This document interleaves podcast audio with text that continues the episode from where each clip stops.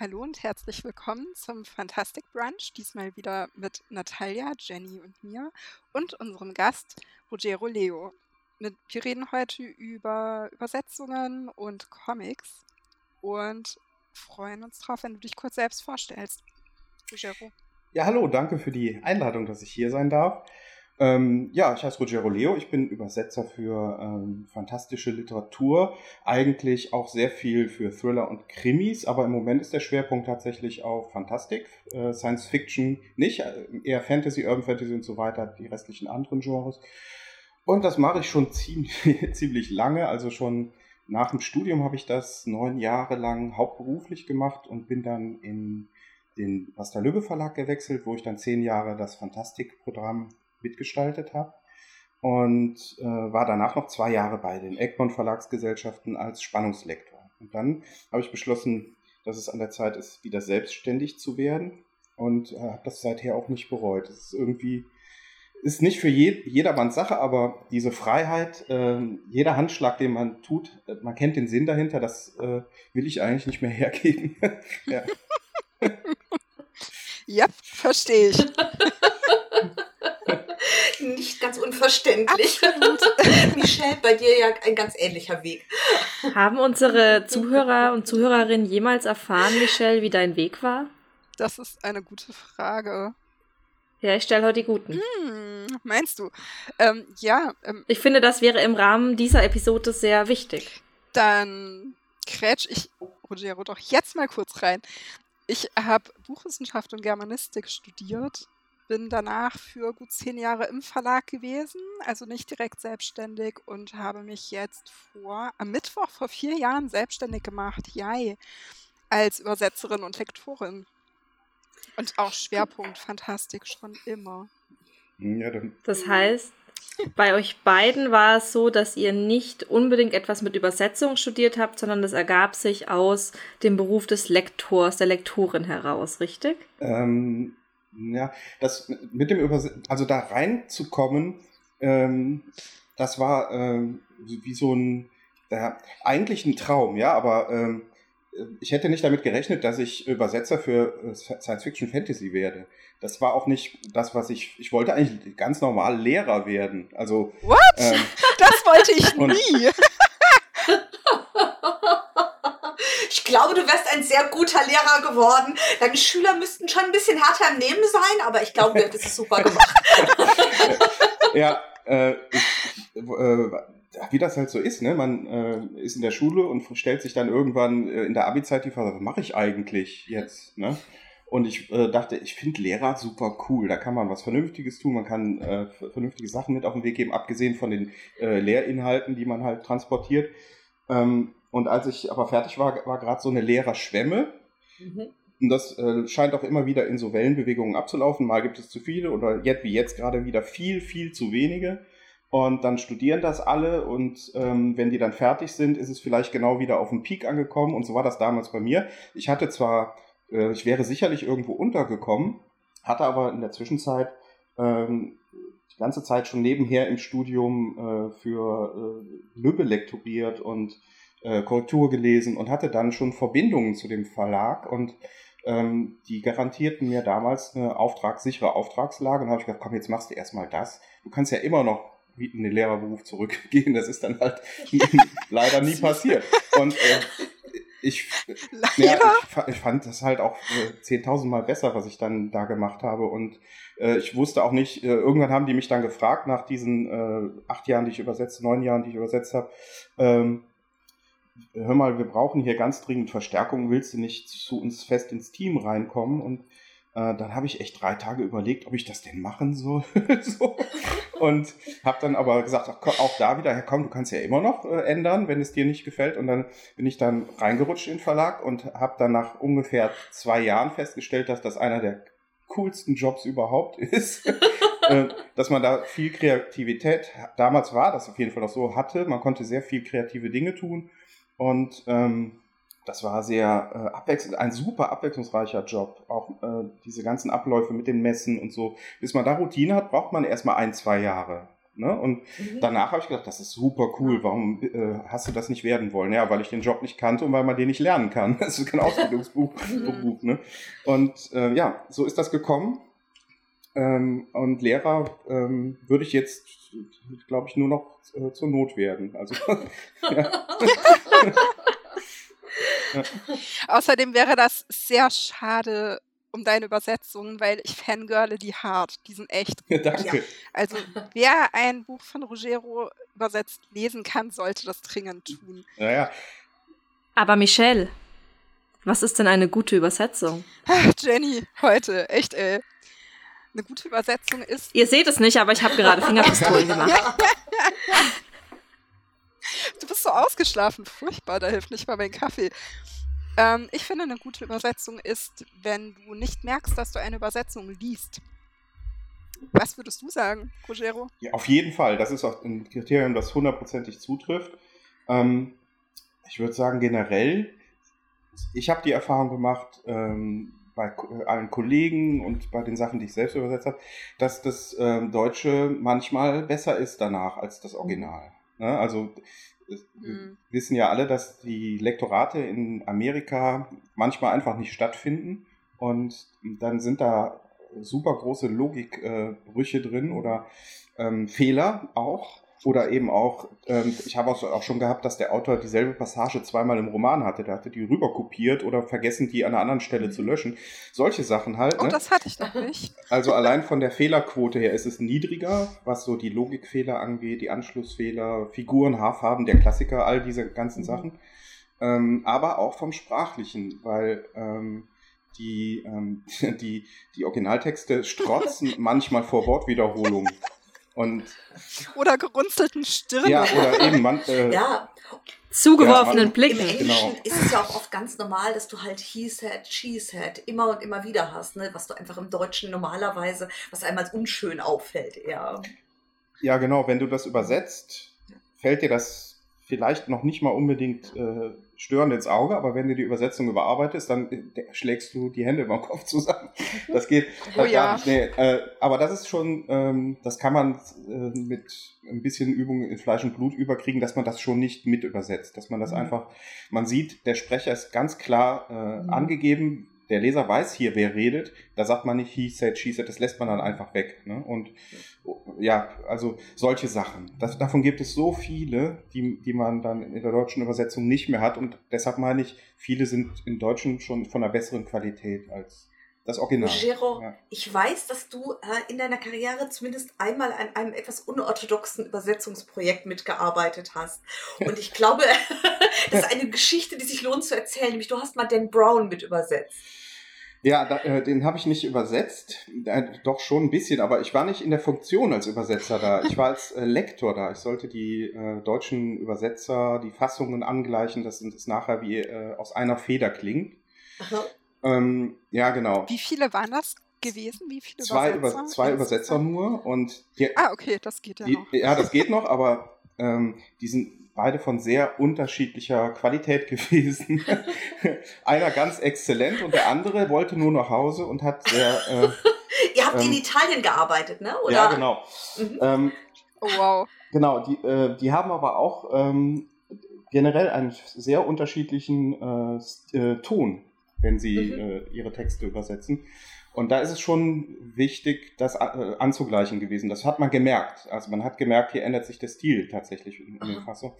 Ähm, das ist aber durch ein ganz normales Textlektorat, äh, macht man das automatisch, mhm. gleicht man das ein bisschen an und dann sieht man ja auch die Eigenheiten des Übersetzers und findet heraus, was man, äh, was man wegnehmen muss, damit man nicht sieht, äh, okay, der kommt aus dem Rheinland oder so. Ne? Also, ja. Ähm, der, der, der, rheinische Dan Brown, yay. ja, die, die mussten halt äh, in einem wahnsinnigen Tempo übersetzen. Also ich fange am besten mal von vorne an. Ähm, ja, die, die, die Originallizenzgeber hatten Angst vor, äh, zu Recht, vor ähm, Schwarzkopien, also vor, mhm. äh, vor ähm, Kopien, die dann im Internet downloadbar sind, weit vor Veröffentlichungstermin des Originaltextes. Mhm. Und zu diesem Zeitpunkt sollte, das war die Absprache, der Dan Brown äh, weltweit gleichzeitig am selben Tag erscheinen. Was natürlich für die Länder, die den übersetzen müssen, einen großen Druck aufbaut, wenn die Lizenzgeber das Original recht spät rausrücken. Und mhm. dann auch noch sagen, so Leute, ihr kriegt das aber nicht von uns zugeschickt, weil das ist ein Risiko übers Internet, sondern ihr kriegt von uns nur einen Ausdruck und das in Italien Jeez. bei Mondadori im Verlagshaus in einem Kellerbunker, der bewacht wird mit bewaffneten Sicherheitskräften und ähm, Was? Super, oder? Das äh, denkst du doch aus. Nee, das ist, ist wahr. Also äh, das Mondadori-Gelände ist, ist generell von bewaffneten Sicherheitskräften bewacht. Das ist umzäunt. Und die an der Pforte haben Waffen. Und äh, wenn, das ist da so. Und wenn, wenn man da reinfährt, ähm, äh, oder damals wurden wir dann mit dem Bus abgeholt vom Hotel und so und dann hingebracht.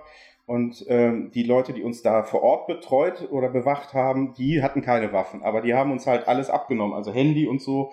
Man durfte nichts mit reinnehmen und bekam dann seinen großen Stapel ausgehändigt. Ein großer, dicker, fetter Ausdruck des Original Dan Browns.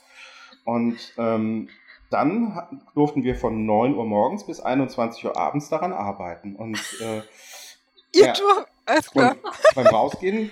Kurze ja. Frage, kurze Frage, wichtiges Detail. Ihr wurdet von einem Bus abgeholt. Hatte der Bus getönte?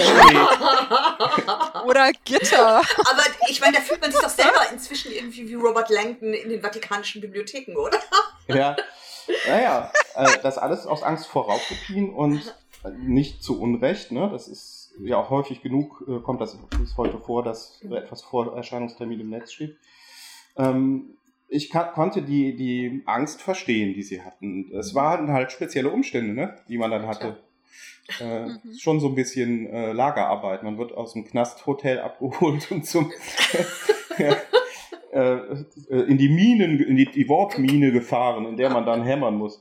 Und ähm, ja, das war äh, anstrengend. Äh, manche sagen, diese vielen Wochen Italien, das muss doch traumhaft gewesen sein. Ich kann nur sagen, nee, das war.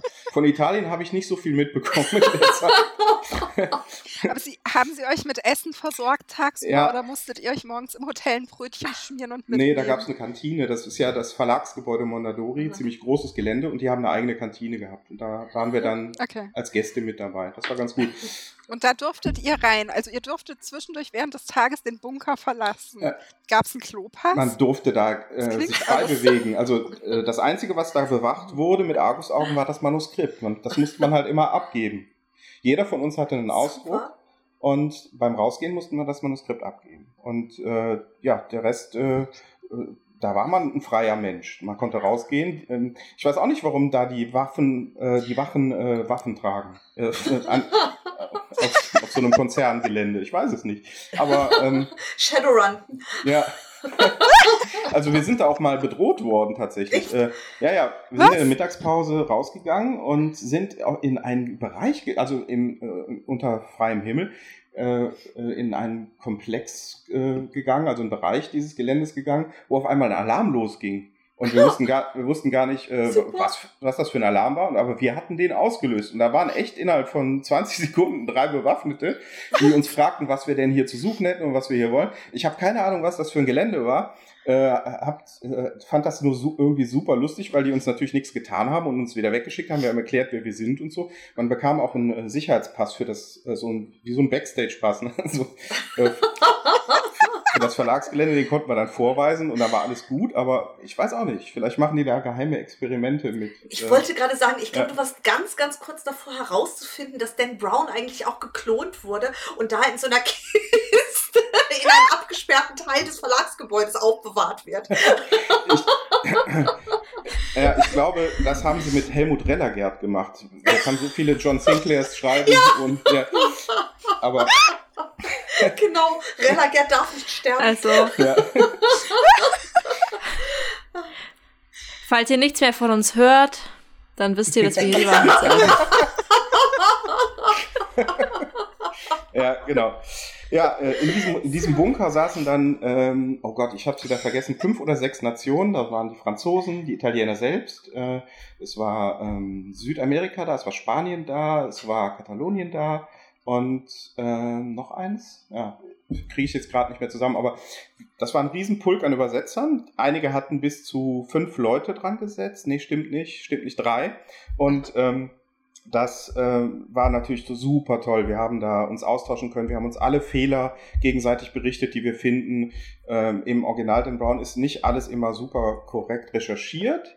Ähm, und ja, und Was? Das, und das, das war dann äh, enorm hilfreich. Ne? Also, äh, dass, äh, dass wir diese Fehler alle ähm, zusammentragen konnten, eine riesig lange Liste hatten dann auch. Es waren viele Kleinigkeiten und einige Sachen macht Dan Brown dann auch absichtlich so. Ne? Also es ist nicht so, mhm. dass er sich da vertut, sondern er passt das dann auch an, äh, um die Szene besonders darzustellen oder einen besonderen Effekt zu erzielen. Und einige Sachen sind halt einfach wirklich Fehler, ne? wie zum Beispiel die italienischen Sätze in dem Roman. Und das, da haben die Italiener uns eine ganze Liste, äh, eigentlich von allen italienischen Sätzen eine, äh, die richtige Übersetzung dann gegeben. Und wir konnten die dann ein, fügen und so. Ja, und das war auf jeden Fall äh, eine besondere Zeit, ja. Will ich nicht mit, missen, mitgemacht zu haben. Es geht ja letztlich da immer nur um Kohle. Ne? Ja, natürlich. Also, ja. und mhm. das ist inzwischen natürlich auch so, bei Büchern, die so groß werden, gerade in Deutschland, wo inzwischen sehr viele Englisch lesen, verlierst du natürlich von Tag eins an, verlierst du einfach Geld, weil Leute dir das auf Englisch kaufen. Also, ich meine, ne, ähm, Potter war, glaube ich, das erste ganz prominente Beispiel, was dann einfach auch auf Englisch auf der deutschen Bestsellerliste stand. Und ich glaube, das ist was, da müssen wir uns wahrscheinlich in Zukunft eher häufiger als weniger auseinandersetzen, weil es proportional natürlich auch immer mehr wird, dass Leute auf Englisch Englisch lesen.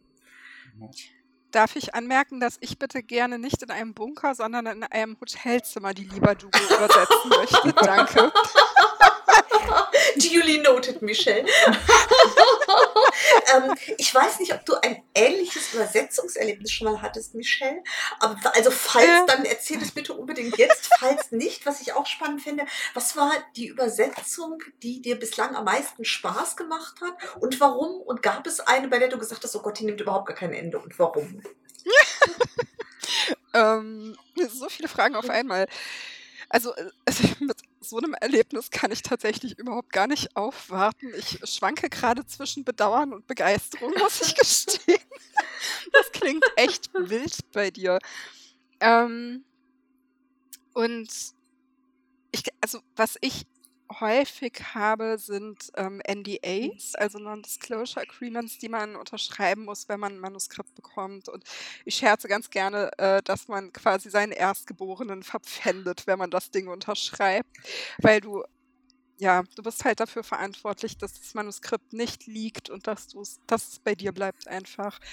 Das ist so ähm, das Schlimmste, in Anführungszeichen, was mir bisher passiert ist da. Ähm, insgesamt ist es ganz oft so bei mir, dass ich, ich übersetze ja eben auch viel Fantasy, die verdammt lang ist. Und ähm, alles, was ich sag mal über 500 Seiten rausgeht, ist schon hart auf eine Art, weil du so lange an diesem Text sitzt. Und Rogero, ich habe keine Ahnung, wie du Eilington überlebst, weil das sind ja was, 800 Seiten, 1000? Das sind auf Deutsch über 1000, ja. Ja, genau. Ich finde das beeindruckend.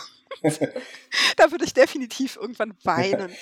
ja, ähm, ich, das kann ganz schön zäh werden manchmal. Ja, ja. Also äh, da ist es halt, äh, finde ich, wichtig, um durch sowas durchzukommen, dass man dann sein Tagespensum, sich ein Tagespensum steckt, sich ausrechnet, wie viele Seiten muss ich pro Tag machen, ja. deutsche Seiten, um dann und dann fertig zu sein und sich dann auch möglichst dran zu halten, was natürlich nicht immer klappt. Ne? Aber hm. Das hilft, äh, weil man sieht das Ende ab und äh, wenn man sich das dann auch nicht zu hoch steckt, sondern realistisch steckt, sagen wir mal 15 Seiten pro Tag, äh, deutsche Rohfassung ist irgendwie, so habe ich festgestellt, auf jeden Fall immer möglich. Und wenn es richtig gut läuft, dann auch über 20. Ne? Und ähm, ja. äh, dann hat man halt bei so einem 1000 Seiten Text, äh, sitzt man dann maximal dreieinhalb, viereinhalb Monate dran, je nachdem, wie, wie schnell man sein muss, möchte und dann noch die Überarbeitungszeit einrechnen. Aber man, man, es ist, kennst du sicher, das ist ein Fest, wenn dann Ende, wenn man am Schluss ist. Ne? Oh ja. ja. Das ist schon, äh, schon viel Zeit, genau. Eine Kollegin von mir äh, sagte mal, jedes Mal, wenn sie eine Übersetzung fertig hat, bezieht sie ihr Bett frisch, um das zu feiern, dass sie fertig ist. Natürlich nicht. Ich sage das jetzt, sie wird es hören. ähm, aber also natürlich bezieht sie nicht das Bett alle drei bis vier Monate. ich habe gerade auch gedacht, ich kann mir da ein paar Aufträge vorstellen. Da wird schon eine Herausforderung. nein, nein. Also natürlich auch so, aber egal, wann sie das letzte Mal das Bett bezogen hat, also es kann quasi erst mhm. drei Tage her sein, wenn sie eine Übersetzung fertig hat und abgibt, bezieht sie ihr Bett frisch. Und ich muss gestehen, ich habe es übernommen, weil ich es irgendwie cool finde, um zu feiern, dass man jetzt fertig ja. ist. Übrigens, was ich ich hasse es, das Bett neu zu beziehen. Was? Was? Da drin zu liegen ist so toll, wenn es frisch ist. Ne? das, die, das teilst du mit meinen Katern. Die freuen sich am meisten über frische Bettwäsche. toll, ich bin wie einer deiner Kater. Äh, übrigens, was ich gar nicht sagen kann, ich überlege die ganze Zeit, welche Übersetzung. Also, ich könnte keine Übersetzung nennen, die ich ganz furchtbar fand. Ähm, ich tue mir mit Überarbeitungen schwer. Ich äh, überarbeite so ungern nochmal, weil ähm, es eine Mischung ist aus oh no, schon wieder, dann Alter, was habe ich da für Fehler reingebastelt? Also gut, dass ich sie gerade entdecke, aber ne. Und ich finde es echt, also auf die letzten Meter finde ich es anstrengend. Mhm. Überarbeitest du gerne? Ähm, das ist eine Frage, die ich mit Jain beantworten kann, weil ähm, ich würde es am liebsten nicht tun, weil es sehr viel Zeit kostet. Und in ja. der Zeit verdienst du letztlich wieder nichts. Ne? Also man muss dann mhm. die Überarbeitungszeit mit dem Übersetzungshonorar einfach mit einrechnen und gucken, dass das hinkommt. Genau. Ähm, auf der anderen Seite, wenn ich das nicht täte, würde ich mich schämen nachher, weil mhm. da sind so viele vermurkste Stellen, die mir beim Übersetzen selbst nicht aufgefallen sind. Und davon kann ich äh, viele äh, Sachen äh, raus, komplett rausholen und den Text deutlich glatter machen am Schluss. Äh, also wenn ich den Überarbeitungsschritt wegließe, hätte äh, die Lektorin, der Lektor sehr viel mehr zu tun. Definitiv. Ja. Und ich, ja. ja. Und ich fühle mich erst wohl, wenn ich das gemacht habe. Deshalb ist das bei mir so eine Psychosache. Wenn ich das nicht tue, fühle ich mich nicht wohl, das abzugeben. Das ist nicht die bestmögliche Qualität, die ich rausgeben kann, mhm. sondern es ist halt eine Rohübersetzung dann. Ne? Und ähm, das ist teilweise dann auch roh. Also da sehe ich selber, was für ja. einen ähm, äh, viel zu komplizierten Satzbau ich an der Stelle gewählt habe und so weiter. Oder wo, wo ja. ich noch einen Fehler entdecke, den äh, ich gemacht habe. Ich finde dann auch manchmal Fehler, die, ähm, ähm, die lustig äh, sind. Ich hatte zum Beispiel, ähm, da hat mich dann die Lektorin darauf aufmerksam gemacht. Ähm, ich habe von Neil Gaiman mal äh, einige Vorworte und so übersetzt äh, und ähm, da hab, kam ein Titel vor von einer Kurzgeschichte von ihm. Ähm, wie hieß das nochmal? Äh, der Tag, an dem der Marquis äh, seine Ziege verlor oder so. Und da, und da hatte ich, da hatte ich tatsächlich Goat gelesen, da stand aber Coat, Mantel. Ne? Also ähm, sowas, so, solche Sachen, die, das kann natürlich passieren, dass die einem auch beim Überarbeiten nicht auffallen. Aber solche Fehler dieses Großartig. Kalibers sind, sind mir beim Überarbeiten aufgefallen. Und die hat dann der, da, dann hat der Lektor keine Gelegenheit, ähm, mich auszulachen, wenn ich die vorher rausnehme. also, ja. ähm, aber da noch eine Frage zum Thema, wie sich Übersetzung in der Zeit quasi geändert hat, vom Englischen ins Deutsche. Ich bin ja sehr großer Harry Potter-Fan und wenn man in die ersten Harry Potter-Bände schaut, dann hat man halt so schöne Sachen wie Sirius Black ist Sirius Schwarz oder Newt Scamander ist äh, Lurch Scamander. Und ähm, ging an wirklich. vorbei. Und ich habe generell das Gefühl, dass ähm, in den Büchern, die jetzt in letzter Zeit übersetzt wurden, eher englischsprachige ähm, oder englische Originale übernommen wurden, statt es einzudeutschen. das ist auch ganz klar so. Ich glaube, es gibt zwei Standards. Und zwar, das äh, eine war Margaret Carew, die damals den Herrn der Ringe übersetzt hat. Und die hat sich aus vielen Gründen dafür entschieden, Dinge einzudeutschen. Also zum einen natürlich, weil damals so die, die Kenntnis von englischen Namen noch nicht so allgemein verbreitet war, aber auch, weil äh, so, so Sachen wie The Shire wäre auf Deutsch gewesen, die Gau, damals stark belasteter Begriff. Und da hat sie vollkommen vernünftig, finde ich, ähm, hat dann angefangen, das einzudeutschen, dann eben auch vieles andere andere. Ich glaube, manches würde man da heute auch nicht mehr so machen, also zwischen Shelob zu Kankra. Ähm, aber damals setzte das so ein bisschen den Standard für Fantasy-Übersetzungen, glaube ich. Also das war so, danach wurde dann erstmal gesagt, in einer fantastischen Welt deutschen wir so viel ein und übersetzen wir so viel wie möglich. Und der nächste große Punkt war dann, glaube ich, tatsächlich die Übersetzung von Game of Thrones. Weil da waren viele Fans, ich auch, sehr unglücklich über die eingedeutschten Worte. Eben sowas wie, ähm, also von Königsmund angefangen, über die Namen der Wölfe, die, ich glaube, von den, den die ganzen Starkinder bekommen ja diese Direwolves und alle Namen wurden eingedeutscht bis auf Summer und deswegen las man dann automatisch, wenn man das auf Deutsch las, hieß dann der eine Wolf Summer. Und Und ich glaube, das hat dann wieder oh das Gegenbild so ein bisschen rausgebracht. Also, dass eher Namen über so gelassen werden. Oder wie macht ihr das?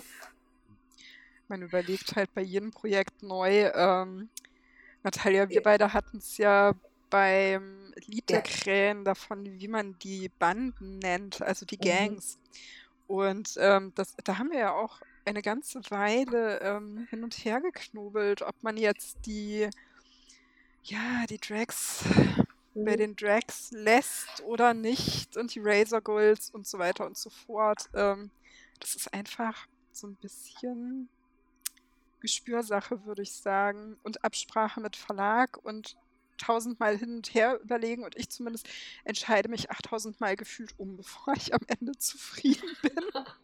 Mhm.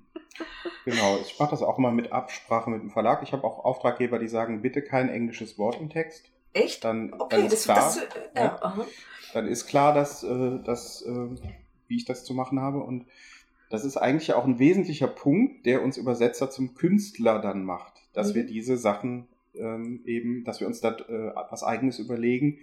Oft sind das erfundene Begriffe, wir müssen dann auch erfinden. Und äh, deshalb macht mir das auch sehr viel Spaß, wenn ich das so machen soll. Das ist natürlich bei einem zeitgenössischen, also so einem Urban Fantasy Roman, äh, der in Amerika spielt, nicht der Fall, dann, äh, dann nicht. Aber wenn das in einer komplett erfundenen Welt spielt, wo die Kulturen äh, nicht der unserer Historie entsprechen, dann kann man das ruhig so machen. Also das gibt dem Text sehr viel Flair, wenn man das gut hinkriegt.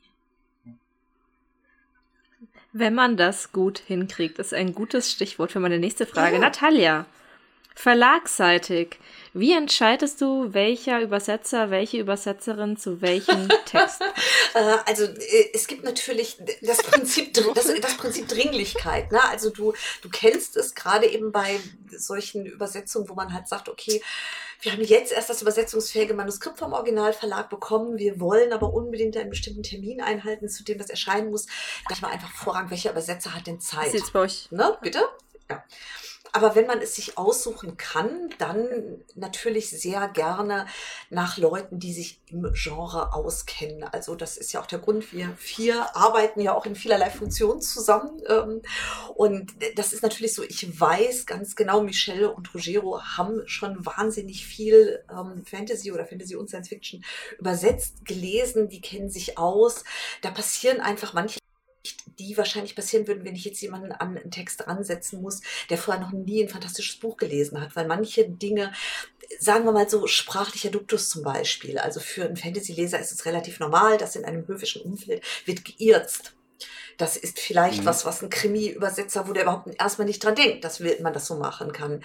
Ähm, es gibt bestimmte Formen von Magie, die in unseren Köpfen auch vollkommen klar ist. Ne? Also ähm, was ein Priester für Sprüche hat, was etwas Arkanes ist, wie man, ähm, wie man die Wirkung von Magie beschreibt, das ist für uns vollkommen klar, ist aber für jemanden Außenstehendes vielleicht erstmal sehr schwer nachzuvollziehen. Und jemand bringt dann auch Sachen rein, die wiederum für die Leserschaft, die ja oft auch nicht ihr erstes Fantasy-Buch lesen, dann komisch wirken, weil sie das nicht kennen. Und ich glaube, dieses, dieses Gefühl von Vertrautheit und in einer Welt zu Hause sein, das ist auch ganz wichtig. Weswegen ich, auch wenn es irgend möglich ist, bei demselben Autor und insbesondere bei denselben Welten, immer versuche, denselben Übersetzer, dieselbe Übersetzerin äh, daran zu setzen, weil es auch ganz wichtig ist, dass man diese Kontinuität hält, dass man das nicht äh, unterbricht. Also das sind die, die Kriterien. Ja.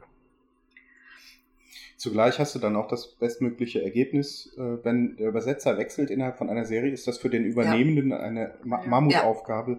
sich da einzufinden. Ja. Und äh, äh, das ist schon, ähm, ja, also ich würde äh, ich habe das damals, als ich Verlagslektor war, auch immer in denselben Händen gelassen, weil das einfach sehr reibungslos dann läuft, ja.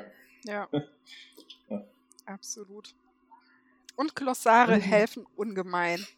Allen Beteiligten. Zusammenfassung. ja, das stimmt. Wobei, die schreibe ich wahnsinnig ungern. Nee, wenn die, ich, ich, ich meine, wenn die Autoren, äh, die Autoren ihren letzten, ihren letzten, letzten tausend Seiten mal dann für den Leser doch nochmal kurz zusammen. Ah, ja. Weil, ja, genau, ja. weil das so, ähm, da liegen ja oft äh, Monate, wenn nicht äh, sogar ein Jahr dazwischen, bis man den nächsten Teil dann lesen kann, weil er dann übersetzt wurde.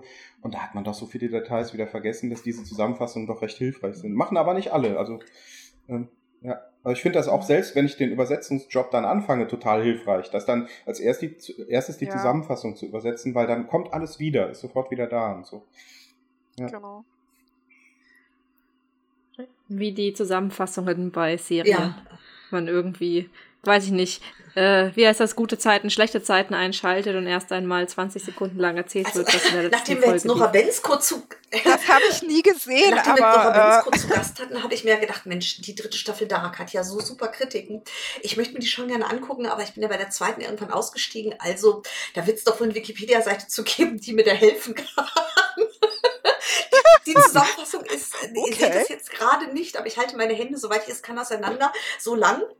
Äh, und auch mit den abgebildeten Stammbäumen und irgendwelchen Diagrammen war es mir absolut nicht möglich, mir das zu erschließen. Also ich glaube, wenn ich da in der dritten noch einsteigen will, dann muss ich die zweite fertig schauen.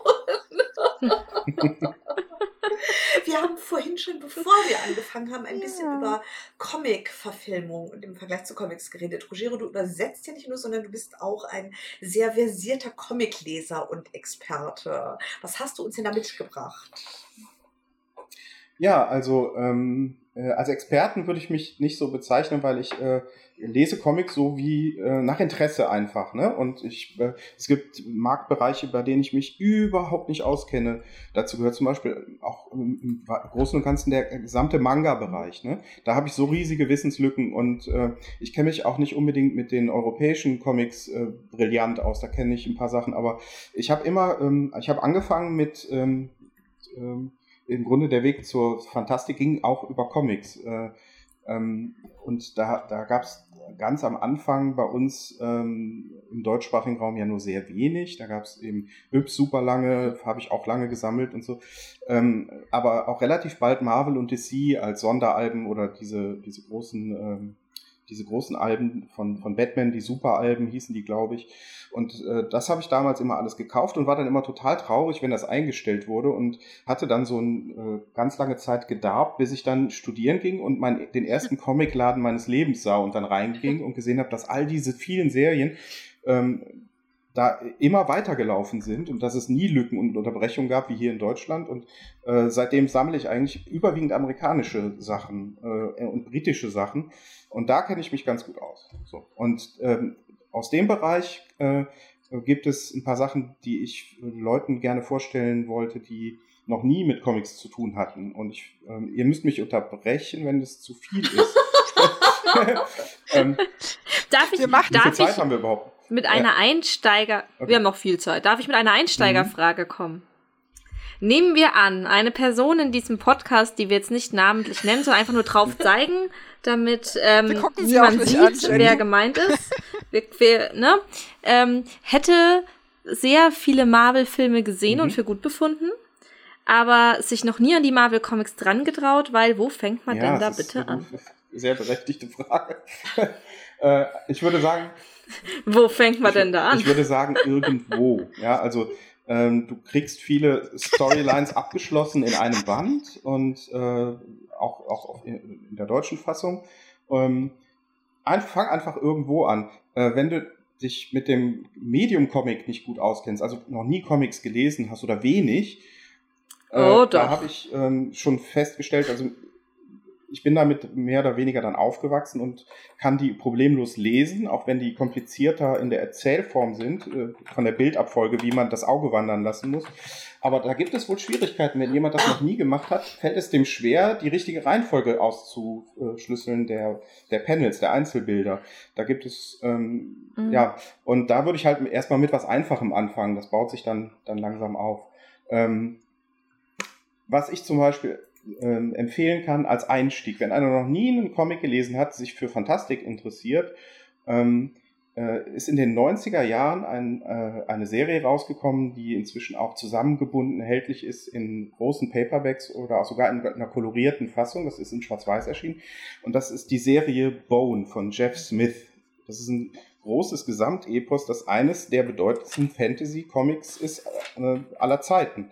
Äh, das ist eine Geschichte, ähm, die ziemlich episch ist und die Hauptfiguren sind drei äh, Bones, also Knochenwesen, die sind total niedlich gezeichnet. Das ist auch in einem, so einem Funny-Stil gezeichnet, so ein Walt Disney-Stil, wenn man so will.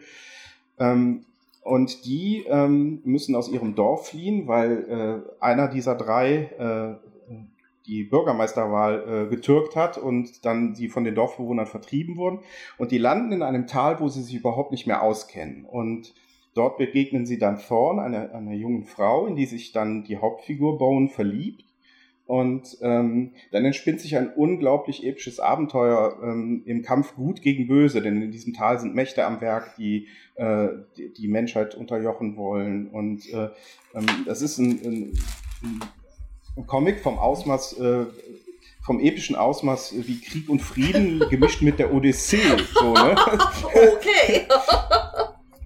ja, und der, der, der Autor, Jeff Smith heißt der, ähm, der äh, war großer Karl Barks-Fan, äh, ist großer Karl Barks-Fan, der eben Scrooge McDuck, Onkel mhm. Dagobert entwickelt hat, der auf Dickens Scrooge wiederum zurückgeht. Und der wollte halt einfach mal so ein Abenteuer schreiben, wo, ähm, wo diese Figur auf, äh, auf eine große Heldenreise geht, wobei der eigentlich gar nicht die Hauptfigur ist, sondern eigentlich der Böse unter den drei Bones, also der niederträchtige, miese Typ. Ne? So. und ähm, das ist total niedlich. Die Hauptfigur ist Fan von Moby Dick und äh, da finden ständig Moby Dick-Zitate statt. Der träumt auch von sich selbst als Ishmael immer und so. Und ähm, das gilt, äh, das Time Magazine hat dieses äh, Werk als eines äh, zu den zehn größten Graphic Novels aller Zeiten gekürt. Und das ist halt in den 90ern rausgekommen und somit ein alter Hund, wenn man so will.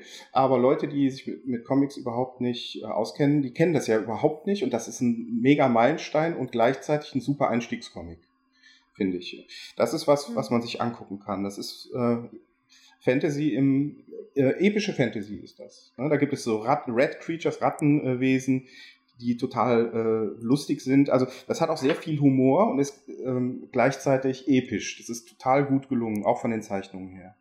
Das klingt das super. Gutes. ja. Äh, Ihr könnt das gerade ja auch alle nicht sehen. Wir gucken alle drei vollkommen fasziniert von Rogeros ja. aus.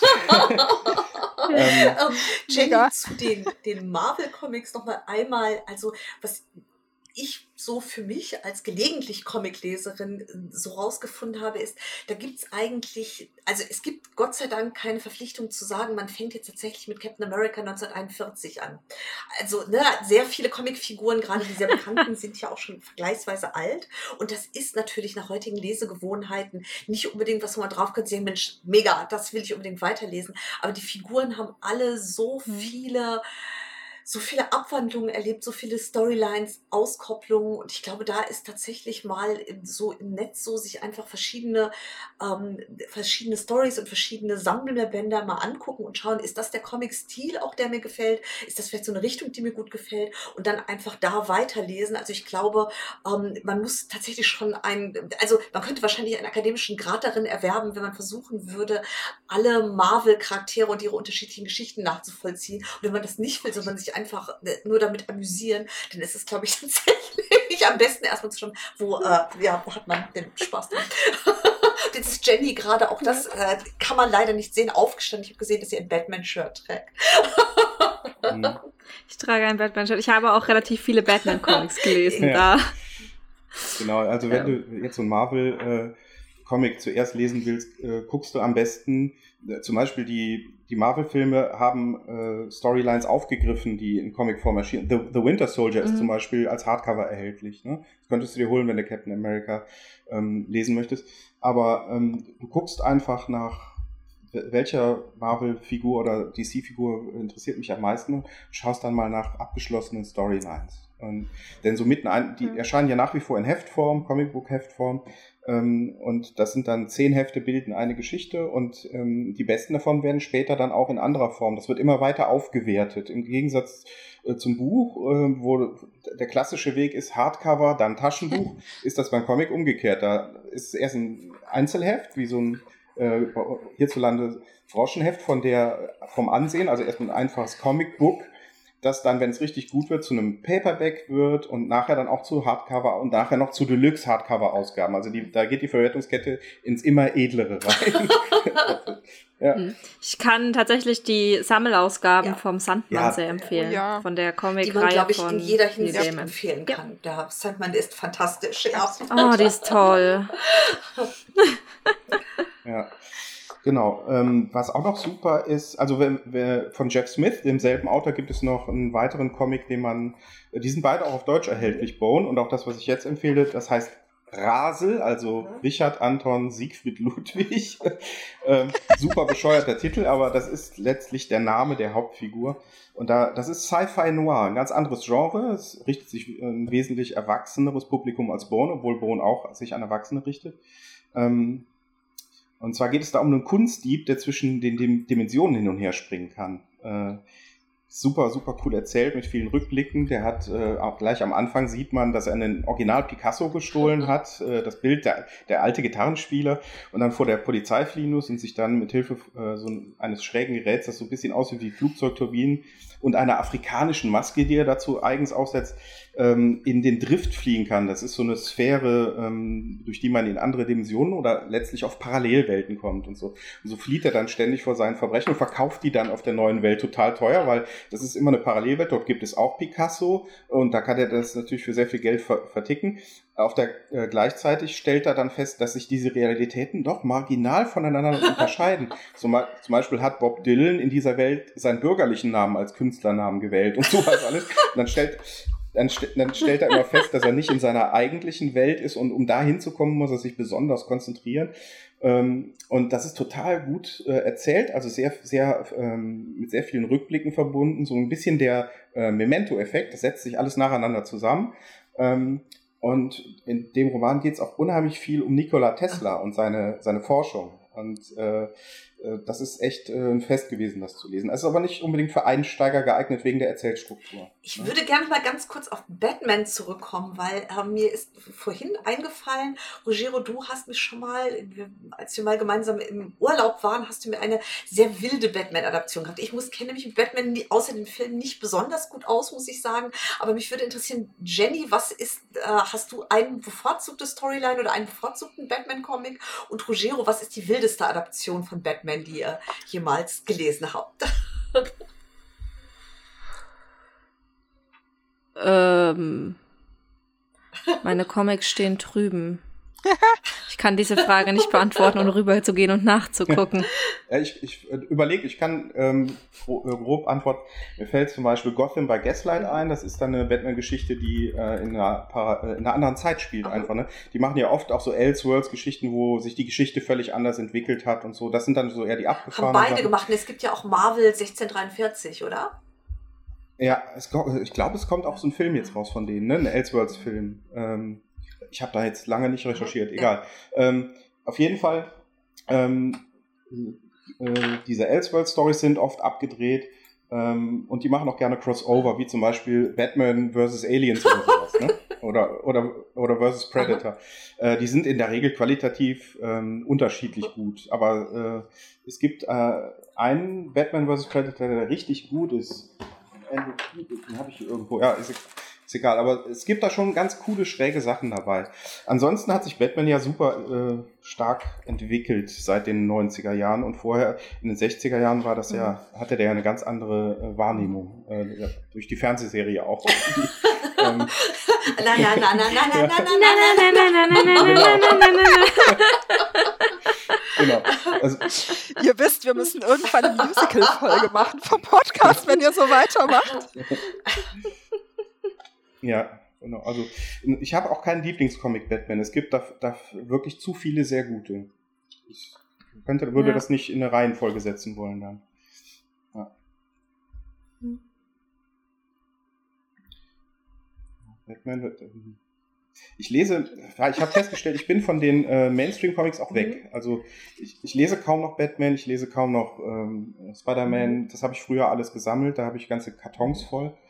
Ähm, ich bin hin zu ähm, eben Graphic Novel-Formaten, also äh, Trade Paperback-Formaten gekommen, weil die haben einen Buchrücken, da gehe ich ans Regal und kann es schnell finden, mhm. rausziehen und äh, muss nicht fünf Hefte mitnehmen äh, und jedes Mal ein neues Heft nehmen und die Werbung überblättern, die da drin ist und so. ähm, mhm.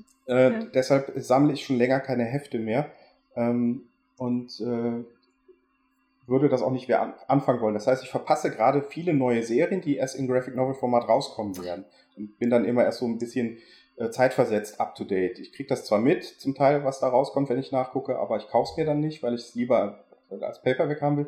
Was irgendwie eine blöde Einstellung ist, weil man damit die Sachen nicht unterstützt. Ähm, aber ich, äh, ich kann diese Kartons nicht mehr sehen. Das werden immer mehr Kartons und die sind total unübersichtlich. und deshalb äh, äh, werde ich dabei bleiben, das nur noch in äh, gut übersichtlichen Formaten mir ins Regal stellen zu können. Das ist übrigens so ein bisschen ähm, wie die Leser von Büchern, die dann erst die Reihe lesen, wenn sie ganz erschienen ja. ist. So, ja. Was ich einerseits verstehen kann, was aber für die Verlage total blöd ist, weil man weniger Leser hat ab Band 1. Ja, wenn man drei dann oft schon überlegen muss, können wir uns den ungünstig. noch leisten. Ja, klar. Genau. Ich finde es relativ mhm. auffallend, dass bei Netflix, aber auch Amazon Prime, also bei im Prinzip allen Streamingdienstanbietern, ähm, dass es sehr viel Comic-Verfilmungen gibt. Und ich glaube auch teilweise dann von Sachen, die vorher gar nicht so bekannt waren. Also zum Beispiel, ich habe die, die Umbrella Academy erst durch die Serie kennengelernt. Mochte, ja. mochte die Verfilmung sehr gern, aber wie, ich weiß nicht, kennst du den Comic Kushiro? Ja, ja, den Comic habe ich gelesen und ähm, die unterscheiden sich schon stark von der Erzählweise. Ich finde die Serie besser. Und den Comic liebe ich. Also ich, äh, ich mag bei dem Comic die, die, das Artwork, die Zeichnungen. Die Erzählform ist im Comic um einiges rasanter, bruchstückhafter, schneller. Da erfährt man beispielsweise, was mit dem ähm, Vater von denen los ist, schon auf Seite 3 oder so. also ich will jetzt nicht spoilern für, ne? aber äh, das ist ja ein ziemlich krasses Geheimnis, was den umgibt und das ist da von Anfang an klar. Ne? Und äh, äh, allein so solche Unterschiede ähm, sind da festzustellen, die müssen das halt adaptieren, in ein neues Medium überführen. Comic ist für mich so eine Mischung aus Film und Buch.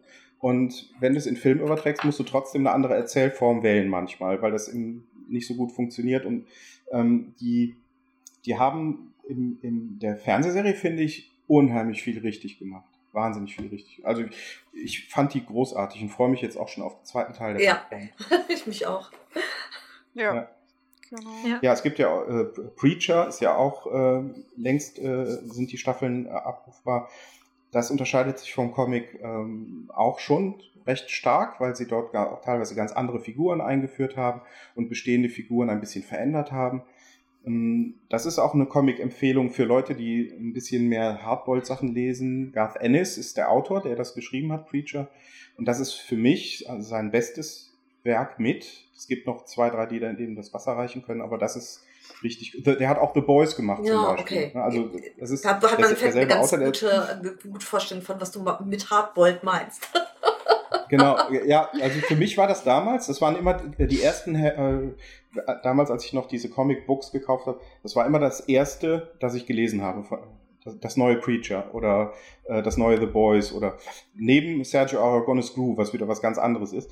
Ähm, aber der, der ähm, Garth Ennis ist schon, hat schon ziemlich äh, coole Stoffe gemacht und Preacher ist im Comic anders als in der Serie und ich finde da die Comicserie besser und die Fernsehserie finde ich aber auch gut.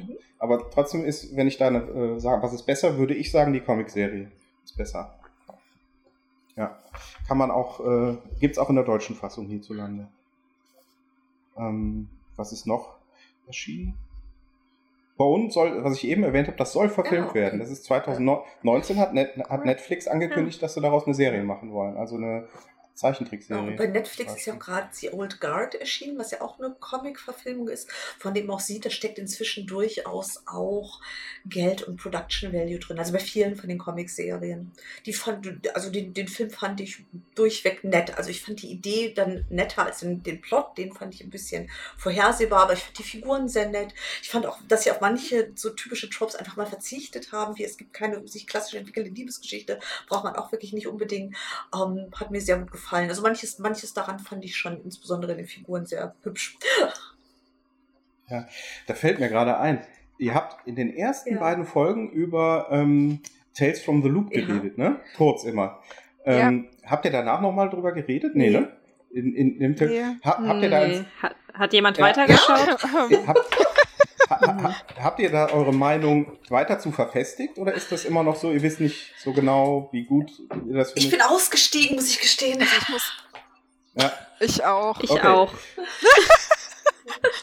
Der Grund, warum wir nicht weiter darüber geredet haben, vielleicht. Ja, das, das, ist sehr Wirklich? mutig, was sie da gemacht haben. Ich habe äh, zwischen alle Folgen gesehen und die sind alle total, ähm, nein, nicht alle total unterschiedlich. Halt, man könnte das sehr gut parodieren. Ne? Also würde dann so getragene Pianomusik laufen lassen, während die Protagonisten an irgendwelchen skurrilen äh, äh, Gebilden vorbeilaufen oder Robotern.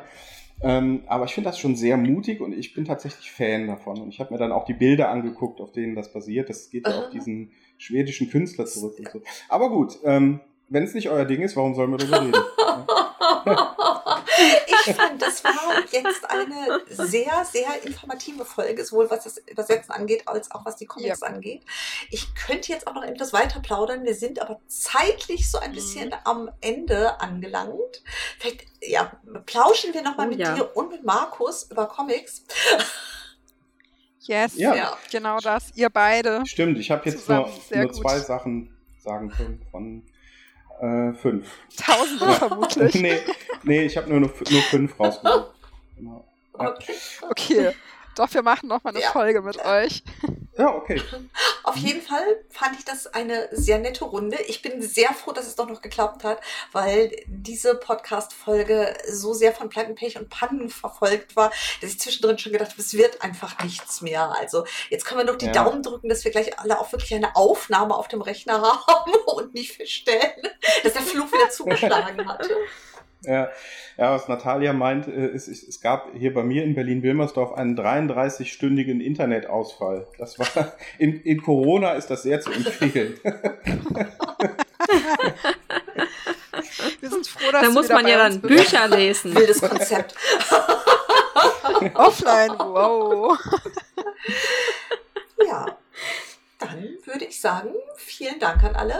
Eine schöne Woche an allen, die uns zuhören und bleibt fantastisch.